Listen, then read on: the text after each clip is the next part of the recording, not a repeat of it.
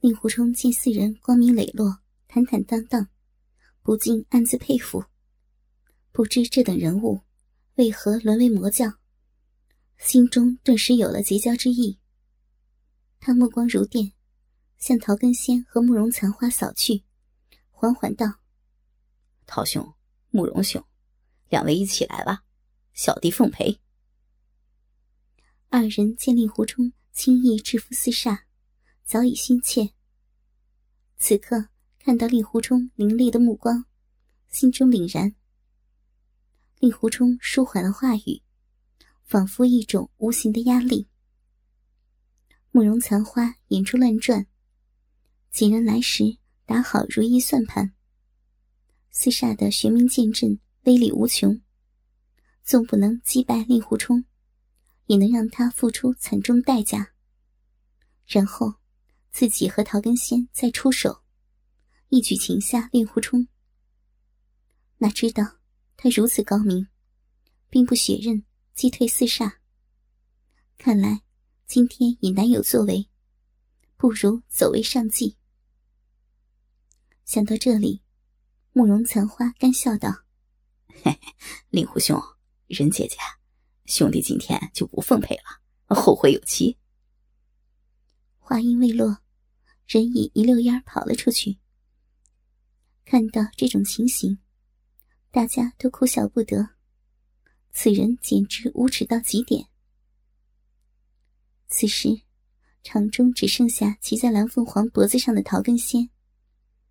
魔教中人都特立独行，危急关头只顾自身安危。陶根仙被孤零零的留在那里，心中发怵。他经历数次磨难，变得阴险狡诈，再也不是以前头脑简单的那个他。他最痛恨令狐冲，但最佩服的也是令狐冲。深知自己虽然今非昔比，但是与令狐冲抗衡，仍无异于以卵击石。他从前叫的最凶，人多的时候胆气也壮些。但一旦真正与令狐冲单挑的时候，却怕得要命。见慕容残花逃得无影无踪，心中更加没底。但是口上仍然硬气，愤愤道：“令狐冲，今天算你走运，这笔账以后再跟你算，大爷也不奉陪了。”说完，一拍蓝凤凰的头：“咱们走。”令狐冲道：“陶兄要走，可没那么容易。除非你从蓝姑娘的头上下来，否则休怪我无情。”出乎意料，此时蓝凤凰开口道：“令狐大哥，你的好意，小妹心领了。可是我现在还不能离开他。”他神情凄然，竟转过身，驮着陶根仙离去。令狐冲想不到有此变化，不禁愣立当场。眼看着两人怪异的身影消失在门后，心如锤击。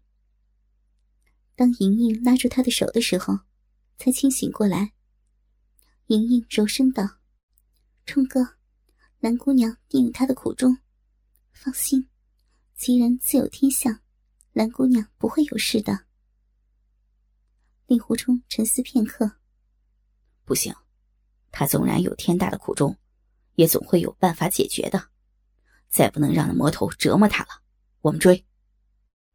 莹莹深知情郎的性子，苦笑一下，跟随令狐冲追了出去。黄蓉把一切都看在眼里，见令狐冲二人飞身而出，心知暂时不能与他们相见了。不久，柳三娘二人。终于动身赶路，黄蓉稍后也尾随而出，远远的跟在他们马车后面。令狐冲和莹莹苦寻了一刻钟，也没有发现蓝凤凰和桃根仙的踪影，只得放弃。莹莹知道情郎心中烦闷，只能好言相劝。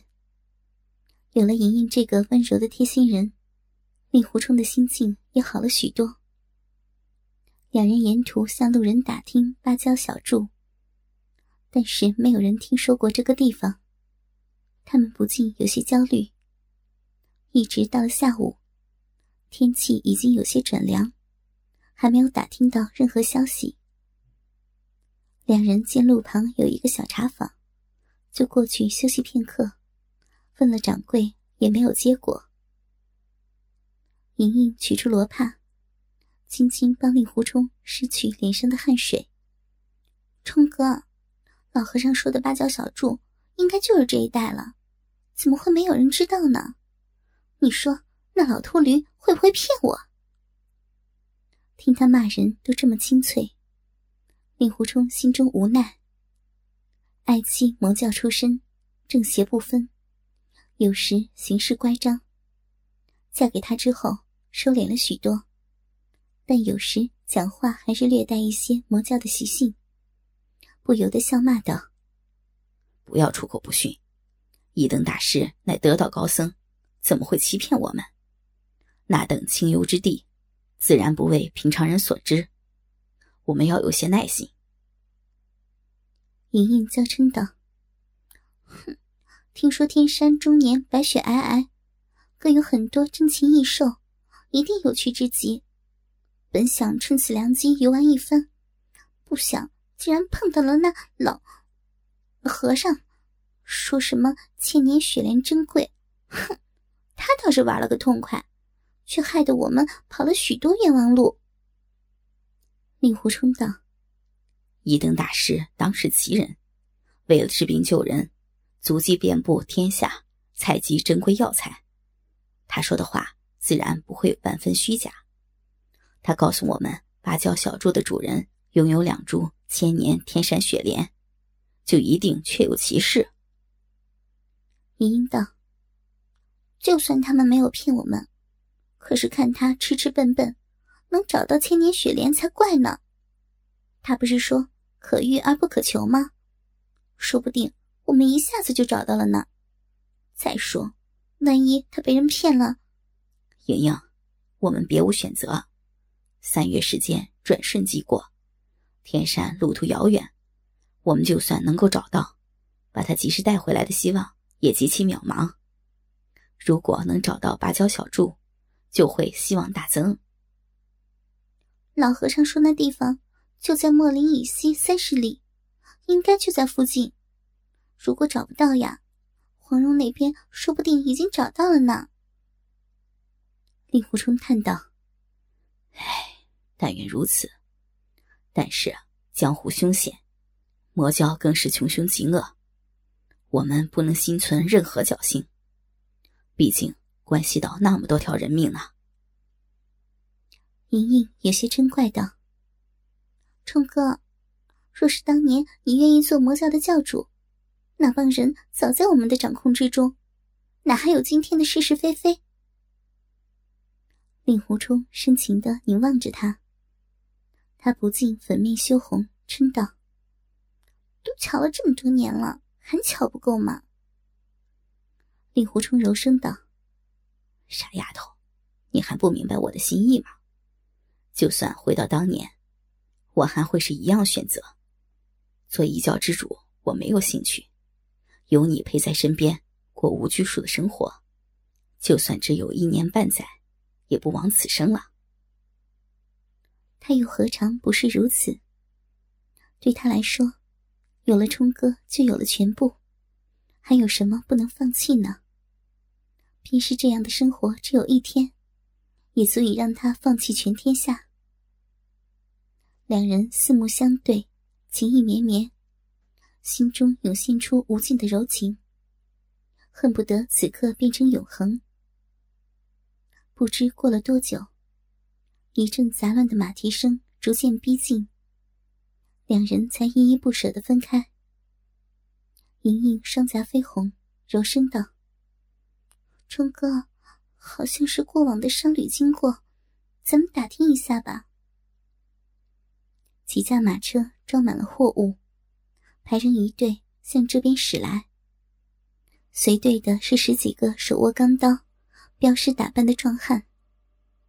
在车队的最尾处，是一辆带有豪华车棚的黑色马车。想来里面的人身份比较尊贵。车队停在了茶房前，一干镖师口渴难忍，让掌柜的拿了些大碗和瓢。令狐冲见一个壮汉刚喝足了水，还在大口的喘气，于是上前问道：“请问这位兄台，可曾知道附近有一个叫做芭蕉小处的地方？”那人头也不抬：“什么鸟不拉屎的狗屁地方，俺可没听说过。”莹莹听此人出口粗鲁，便想动怒。令狐冲知道爱妻脾性，连忙向他使了个制止的眼色。莹莹撅起小嘴儿，气鼓鼓的向座位上一坐。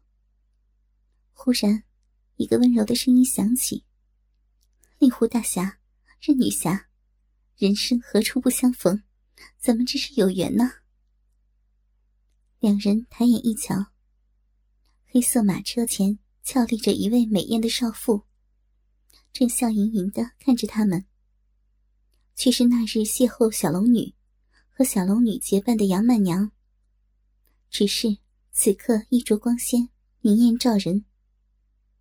没想到在此穷乡僻壤能得遇故人，莹莹很是高兴，连忙走上前去，笑道：“呀，原来是杨姐姐，想不到。”咱们这么快就重逢了，你怎么会在这里？莹莹知道，曼娘不是江湖人物，她平时很少接触到这等寻常女子，内心颇为欢喜与她结交。二女自顾叙旧，反倒是冷落了令狐冲。但他见莹莹欢喜雀跃，心下也很是高兴。莹莹问东问西。曼娘娓娓道来：“他父亲执掌神泉门，在扬州当地小有名气，也做些绸缎和茶庄的生意。曼娘回家之后，一直帮父亲打理生意。这次是从外地寄些货物回来。令狐冲夫妇见曼娘一介女流，身无武功，却敢于独自一人带领十几个镖师。”长途跋涉，暗自佩服，便心生好感。谈话间，莹莹问道：“姐姐，你可知附近有个叫做芭蕉小筑的地方？”曼娘不知，于是把众镖师唤来询问，也无人知晓。一位镖师道：“附近有一座荣建山庄，在此地很有名气，如果去那里询问。”应该有人知晓。令狐冲闻言大喜，心想自己真是晕了头了。之前只知问路人，如何没有想到去当地有名的所在打听？于是问那荣建山庄的具体的位置。那镖师道：“前方几里处有个上山的路口，荣建山庄就在山上。”两位沿着路上去就是了。于是，两人随车队前行。曼娘不再回车棚，陪两人步行。可以看出，曼娘在众人中很有威信。镖师们对他又敬又怕，两人心中更加钦佩。不久，果然看到了一个颇有声势的山庄，建在山顶。二人向曼娘辞别，曼娘依依不舍，拉着莹莹道：“妹妹，你和令狐大侠到扬州时，务必要到寒舍做客。你们只要打听铁拳门，平常人都会知道的。杨姐姐，你们路上多加小心，我和冲哥一定会去看你。”辞别了曼娘，两人沿着山路向上行走。山路不甚崎岖，有人工修筑的石阶，上面长满了碧绿的苔藓，却也颇为干净，似乎有人经常打扫。两旁树木阴翳，鸟儿欢叫，令人心旷神怡。骄阳透过郁郁葱葱的树木，洒落到地面上，变得斑斑点点。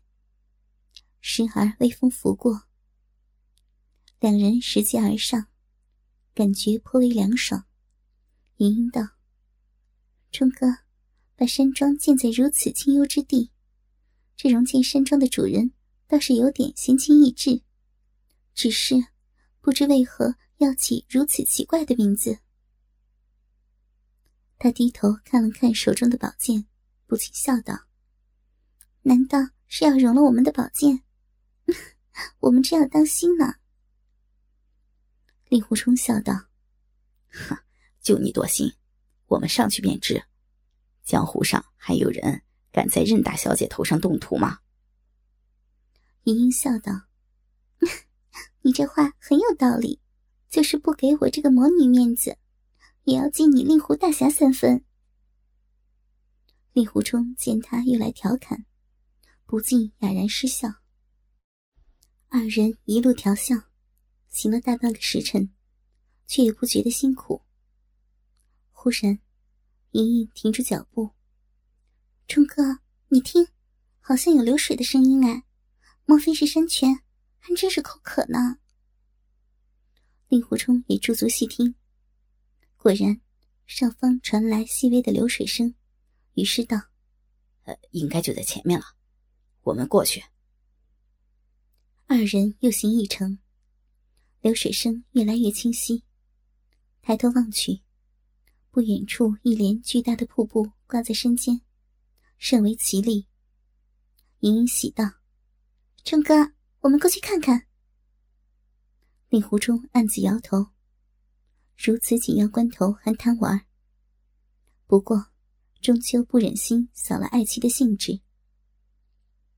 立足处没有通向瀑布的路径。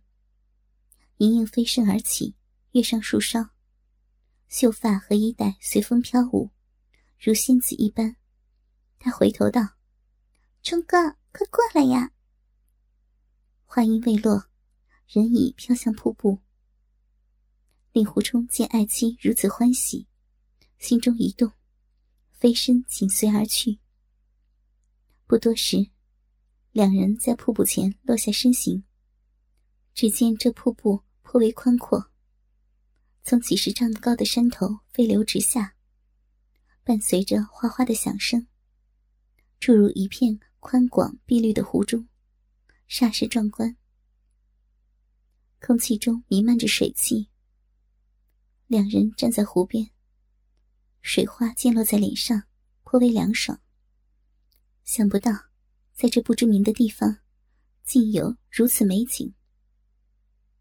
盈盈弯腰举起一盆水洒在脸上，顿觉清爽宜人，欢声道：“冲哥，你也来洗脸吧。”令狐冲也感到脸上汗津津的，于是蹲下来，仔细洗了洗脸。